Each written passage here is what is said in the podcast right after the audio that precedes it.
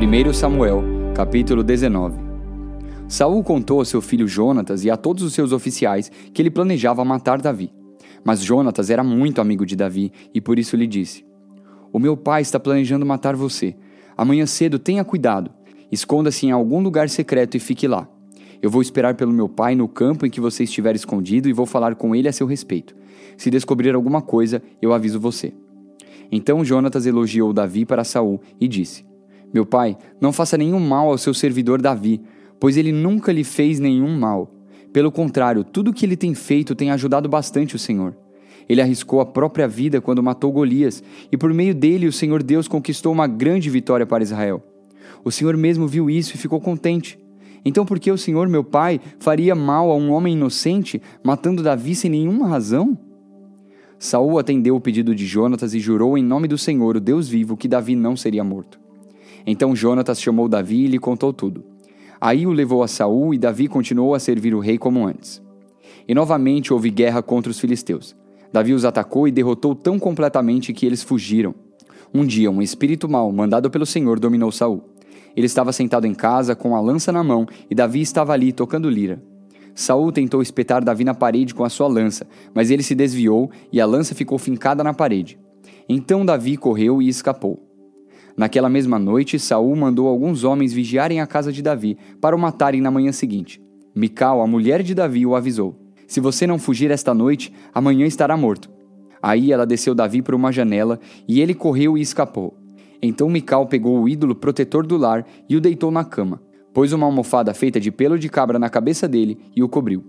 Quando os homens de Saul foram pegar Davi, Mical disse que ele estava doente. Mas Saul mandou que voltassem lá e que eles mesmos vissem Davi. Tragam Davi aqui na sua cama e eu o matarei, disse Saul. Então eles entraram e acharam o ídolo do lar na cama e a almofada de pelo de cabra na cabeça dele. Então Saul perguntou a Mical: Por que você me enganou assim e deixou meu inimigo escapar? Ela respondeu: Ele disse que me mataria se eu não o ajudasse a fugir. Davi escapou, foi para Ramá e contou a Samuel tudo o que Saul tinha feito contra ele. Depois ele e Samuel foram para a casa dos profetas e ficaram lá. Saul ficou sabendo que Davi estava na casa dos profetas em Ramá e mandou alguns homens lá para prendê-lo. Quando eles chegaram, viram um grupo de profetas profetizando e Samuel era o líder. Então o espírito de Deus dominou os homens de Saul e eles também começaram a profetizar. Quando Saul soube disso, mandou mais mensageiros e eles também começaram a profetizar. Então mandou mensageiros pela terceira vez e aconteceu a mesma coisa. Aí o próprio Saul foi a Ramá. Quando chegou a um poço grande na cidade de Seco, perguntou onde estavam Samuel e Davi, e lhe disseram que eles estavam na casa dos profetas. Enquanto Saul estava indo para lá, o Espírito de Deus o dominou também, e ele foi profetizando por todo o caminho até chegar à casa dos profetas. Lá tirou a roupa e profetizou na presença de Samuel, e ficou deitado no chão, nu, o dia inteiro e a noite inteira. E foi assim que surgiu o seguinte ditado: Será que Saul também virou profeta? Salmos, capítulo 64. Ó Deus, escuta a minha oração, pois estou em dificuldades. Salva minha vida, pois tenho medo dos meus inimigos. Protege-me dos planos que os maus fazem contra mim. Livra-me dos bandos de homens perversos. Os maus afiam a língua como espada e apontam como flecha suas palavras cheias de veneno. Eles agem depressa para espalhar as suas mentiras vergonhosas e destroem os bons com calúnias covardes. Eles se animam uns aos outros para fazer o mal. Falam dos lugares onde vão colocar as suas armadilhas e pensam que ninguém pode vê-los. Fazem planos cheios de maldade e dizem: Planejamos um crime perfeito. O coração e a mente do ser humano são um mistério. Porém, Deus atirará suas flechas contra eles e de repente ficarão feridos. Deus os destruirá por causa das suas palavras. Aqueles que os virem balançarão a cabeça caçoando deles. Então todas as pessoas ficarão com medo, pensarão no que Deus fez e falarão sobre os seus atos poderosos. A alegria daqueles que obedecem ao Senhor Deus vem dele. É no Senhor que eles encontram segurança. Todos eles lhe darão glória. Romanos capítulo 10 Meus irmãos, desejo de todo o coração que o meu próprio povo seja salvo, e peço a Deus em favor deles, porque eu sou testemunha de que eles são muito dedicados a Deus.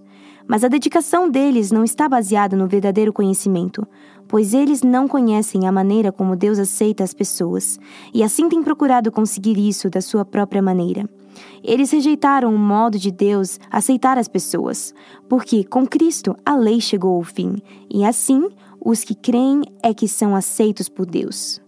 Pois o que Moisés escreveu a respeito de as pessoas serem aceitas por Deus pela obediência à lei foi isso: viverá aquele que fizer o que a lei manda. Porém, quanto a ser aceito por Deus por meio da fé, Moisés diz o seguinte: Não fique pensando assim: quem vai subir até o céu? Isso é, para trazer Cristo do céu. Nem pergunte quem descerá ao mundo lá de baixo. Isso é, para fazer com que Cristo suba do mundo dos mortos. O que Moisés diz é isso: a mensagem de Deus está perto de você, nos seus lábios e no seu coração. Isso é, a mensagem de fé que anunciamos.